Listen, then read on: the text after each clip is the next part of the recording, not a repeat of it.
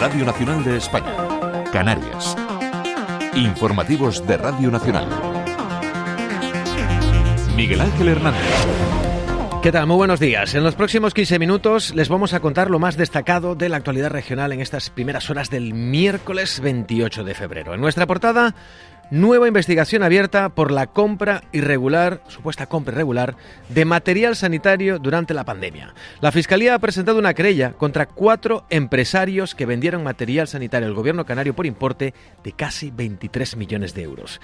También la inmigración. Hoy se reúne el Comité Permanente del Foro Canario de la Inmigración, órgano de participación asesoramiento y consulta de la comunidad autónoma en el que se va a analizar, entre otros asuntos, la situación en las islas. Enseguida entramos en materia. Hoy en el control de sonido, Carlos García Orgelés, comenzamos. En pleno escándalo por el denominado caso Coldo, que investiga comisiones ilegales en la compra de mascarillas por parte del anterior gobierno de Canarias, la Fiscalía de Las Palmas ha presentado una nueva querella. Se investigan supuestos delitos de malversación, blanqueo de capitales y fraude a Hacienda. Entre los investigados, cuatro empresarios. Bueno, pues figura el presidente de la Unión Deportiva Las Palmas, Miguel Ángel Ramírez, y el presidente de Unidos por Gran Canaria, Lucas Bravo de Laguna. Se trata de esclarecer la venta de material sanitario al Ejecutivo Regional durante la pandemia por valor de casi 23 millones de euros. Vamos a conocer más detalles. Daría Elías, buenos días. Hola, buenos días. Una investigación, como dices, en la que hay cuatro empresarios presuntamente implicados, entre ellos dos canarios. Según la portavoz de la Fiscalía de Las Palmas, María Rosa Rubio, se investiga los suministros contratados por el Servicio Canario de Salud a las empresas Tanco Trading Service y Tanoja Service en 2020 y 2021 por 22,9 millones de euros. Se baraja la querella que los empresarios que se reparten el dinero se quedan entre 9 o 10 millones de euros eh, a cambio de nada. ¿Vale? Compran, el Servicio Canario de Salud paga. Eh, digamos que son como 9 o 10 millones en donde no se justifica que se hayan utilizado para nada. Según la portavoz de la Fiscalía, no hay relación entre esta causa y el denominado caso Coldo, que investiga comisiones ilegales en la compra de mascarillas por valor de 12 millones de euros por parte del anterior gobierno de Canarias. La querella está admitida a trámite y se dio ya traslado de la querella para que tuvieran conocimiento a los querellados, eh, a sus abogados, y también me lo están preguntando sus compañeros. No tienen ninguna vinculación con el caso Coldo, o al menos que se sepa, ¿vale? Que no nos consta en fiscalía que, que tengan relación unos empresarios con otros. Como siempre, ¿no? Se empieza a investigar, estamos empezando ahora a investigar. La querella, como acabamos de escuchar, ha sido admitida por el juzgado de instrucción número 5 de Las Palmas de Gran Canaria. Gracias, Dani. Por cierto, que el empresario Miguel Ángel Ramírez, en un comunicado, afirma que él solo medió con los proveedores en un contexto de extrema urgencia para la sanidad pública. Recalca que jamás vendió u ofertó producto sanitario alguno al Servicio Canario de Salud, con el que nunca estableció relación comercial. Su labor, añade en este comunicado, consistió únicamente en la intermediación en un contexto de máxima dificultad y extrema urgencia para satisfacer las necesidades de la sanidad pública. Lo dicho, es la tercera causa penal que se abre por compras de material sanitario en Canarias durante el estado de alarma. La primera, recuerden, el caso Mascarillas, una presunta estafa de 4 millones de euros en el suministro de este material. Y la segunda analiza los cuatro contratos por más de 12 millones de euros adjudicados a la empresa relacionada con el llamado caso Coldo. Sobre esta última, hoy miércoles los grupos parlamentarios eh, Popular y Nacionalista registran de forma conjunta en el Parlamento la solicitud para crear una comisión investigadora. Así justificaba la petición para que se investigue este asunto en el Parlamento David Toledo, secretario de Organización de Coalición Canaria. El caso Ábalos, el caso Coldo, como queramos llamarlo, los distintos casos de, del Tito Berni, de Taiset Fuente, empañan una democracia que debe ser un ejemplo de comportamiento de todos los ciudadanos y que en estos casos no está siendo. Desde el Partido Popular, su presidente Manuel Domínguez aprovechó una pregunta que le formuló la portavoz nacionalista Anira Fierro para arremeter contra la política del PSOE en estos últimos años. Porque iba a venir usted aquí a preguntarme hoy, a hablarme de moralidad y de acciones sociales, cuando han aprovechado el momento más débil de Canarias para que algunos amigos vengan a esta tierra a gestionar 12 millones de euros? ¿De verdad? Y en el Partido Socialista, su portavoz parlamentario, Sebastián Franquis, ha anunciado que el PSOE no va a poner impedimentos a que se investigue cualquier asunto vinculado con operaciones irregulares.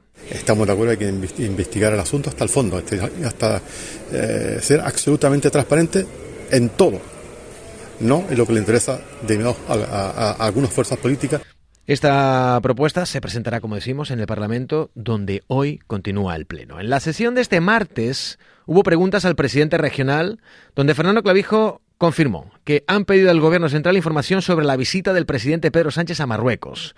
Hoy el Pleno votará la propuesta de reforma legislativa que el Gobierno canario va a plantear al Estado para que todas las comunidades autónomas compartan la acogida de los menores eh, migrantes no acompañados. Clavijo confía en que en las Cortes los grupos parlamentarios respalden las reformas y espera que el proceso de tramitación se acelere.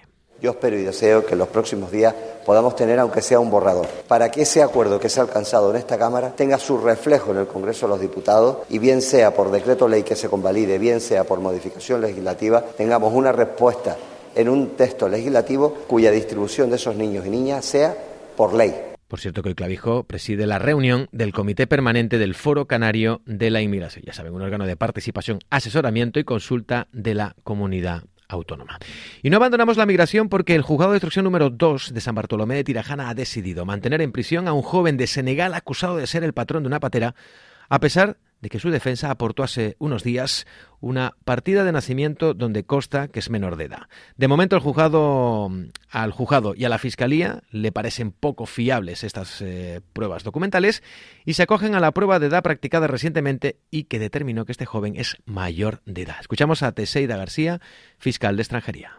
Ese documento podrá ser valorado, pero lógicamente usted me va a decir a mí que un certificado en fotocopia de un extracto de acta de nacimiento, ni siquiera es un certificado de nacimiento completo, va a ser un documento identificativo de esa persona, porque yo mañana puedo coger el certificado de nacimiento de mi hermana y decir que soy yo. 6 y 52 minutos de la mañana. Vamos con más asuntos. Según el informe sobre la atención primaria de la Federación de Asociaciones para la Defensa de la Sanidad Pública, la sanidad de Canarias representa el 17% de los fondos de los presupuestos de la comunidad autónoma y suponen 329 euros por ciudadano. Unas cifras que no se reflejan en la atención y las condiciones de los trabajadores y que además lleva a demoras de más de ocho días en las citas médicas. Aunque Levi Cabrera, del sindicato médico, remarca que esas demoras son en muchas ocasiones mayores. Y hay centros donde se ha llegado a dar hasta 15 y 20 días. La atención primaria no debe, por concepto, tener más de como máximo dos días de lista de espera. Y si es algo que no puede esperar, deben tener unos huecos para ver las demandas no demorables. Durante la presentación de la duodécima edición del programa Enseñar para Emprender, David Sánchez, vicerrector de estudiantes de la Universidad de Las Palmas de Gran Canaria, ha confirmado que solo el 5% de los estudiantes universitarios son emprendedores, algo más bajo que la media de España, que se sitúa en un 8%, pero muy lejos de países como Estados Unidos, que asciende hasta un 70%. Hay un estudio universitario donde se indica que el 5% de los estudiantes egresados tienen la capacidad o, tienen el interés por emprender. Es un nivel un poquito bajo, un 5%, incluso a nivel nacional estamos cerca del 7 o 8%, y por tanto eh, esa cultura emprendedora, si se inicia desde los niveles bajos, como está pasando en este proyecto, pues sería muy interesante porque la verdad es que necesitamos emprendedores en Canarias. Y también sobre educación. El Departamento de Lógica y Filosofía de la Ciencia en la Universidad de La Laguna, eh, hablamos de filosofía, ha organizado durante el mes de marzo diferentes actividades relacionadas con la disciplina. En estos micrófonos, Margarita Vázquez, profesora titular del departamento, destacó que la filosofía está más viva que nunca y ha recordado cómo, por ejemplo, la lógica ha sido la base para el diseño y la ejecución de sistemas informáticos no nos podemos poner como si fuésemos, si estuviésemos en la antigua Grecia a mirar y a ponernos a pensar. Ahora nuestro mundo es este. Y si nosotros queremos reflexionar sobre este mundo, tenemos que conocerlo. No podemos estar encerrados en una habitación de nuestra casa leyendo a los filósofos clásicos, porque la filosofía está viva. Faltan seis minutos para que sean las siete de la mañana. Vamos con la actualidad deportiva.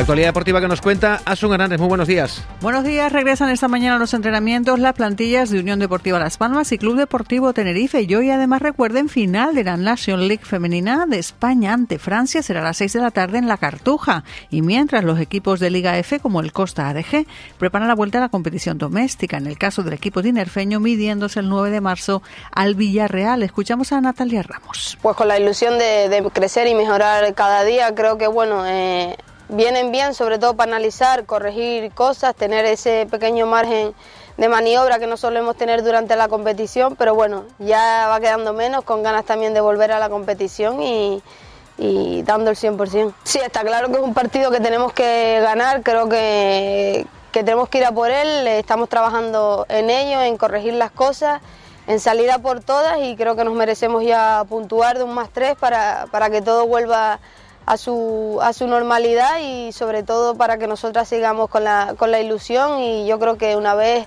demos ese paso lo demás va llegando. La cita competitiva del día la tenemos con el Club Voleibol Guaguas Las Palmas y la vuelta de cuartos de final de Champions en tierras turcas. A las 4 de la tarde los de Sergio Miguel Camarero afrontan el reto de remontar el 3 a 1 de la ida en el Centro Insular de Deportes ante el Sirat Bancasi Sport de Ankara, Camarero. Que el Guagua esté entre los ocho mejores de Europa con equipo que no de 8, 9, 10 millones de euros y nosotros con 1.600.000, pues de verdad que es algo fantástico, ¿no? Pero nosotros queremos más y, y el miércoles vamos a entrar con todo y, y sobre todo que veo al equipo metido y, y sabemos que, que vamos a tener nuestras opciones y se las aprovechamos podemos dar otro pasito más en Europa. En baloncesto, Lenovo Tenerife prepara su cita del sábado en casa ante Covirán Granada y ayer el club anunció la sesión de Dusan Ristich a San Pablo Burgos hasta final de temporada.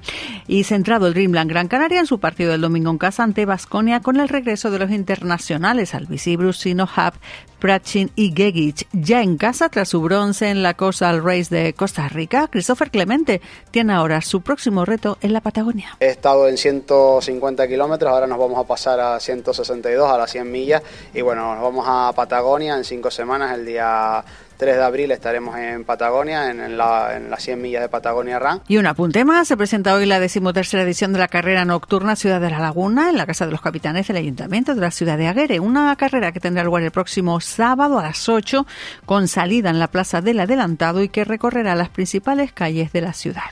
Gracias, Asun. Repasamos ahora los principales titulares de la prensa que se edita en Canarias. El día. Nuevo caso en Canarias de fraude en la compra de material sanitario. Canarias 7. Ábalos desafía a Sánchez. Diario de avisos. Médicos tinerfeños ganan la batalla a la enfermedad de huesos de cristal. Y la provincia. Diario de Las Palmas. La jueza indaga un fraude fiscal con material sanitario en las islas. Ley de la prensa. Vamos a conocer qué tiempo nos espera para las próximas horas. Hoy se mantienen los avisos amarillos por fenómenos costeros adversos en todas las islas salvo en Lanzarote donde es naranja, así que mucha precaución. Amarillo también por rachas muy fuertes de viento, sobre todo del noreste, donde pueden alcanzar los 80 kilómetros por hora y en Lanzarote 70 kilómetros por hora. En Cumbres de La Palma el aviso es naranja, en este caso por rachas que pueden registrar los 90 kilómetros por hora. Eh, por lo demás, en el norte de las islas de mayor relieve cielos nubosos, no se descartan lloviznas, en el resto poco nuboso despejado. En las capitales de provincia las temperaturas oscilarán entre los 16 y 23 grados en Santa Cruz de Tenerife y 18 y 21 en las Palmas de Gran Canaria.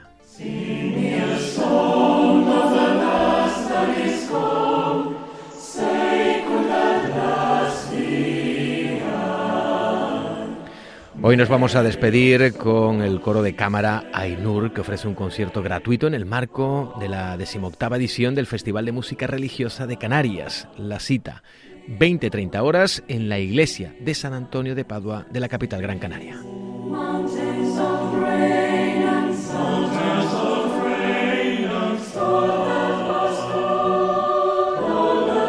Así terminamos. Recuerden que en apenas unos minutos pueden volver a escuchar este informativo en RTV Play, en RTV Audio y en otras plataformas como Spotify. Sigue la información en las mañanas de Radio Nacional. Nosotros volvemos a las siete y media, solo en Radio 5, para repasar la actualidad provincial y nuestras entrevistas. En Santa Cruz de Tenerife estaremos con Naira González, directora de la Asociación Parkinson Tenerife. Y en Las Palmas hablaremos con Naira Moreno, gerente de la Fundación para el Desarrollo de la Educación, Sergio Alonso. Les esperamos. Muy buenos días.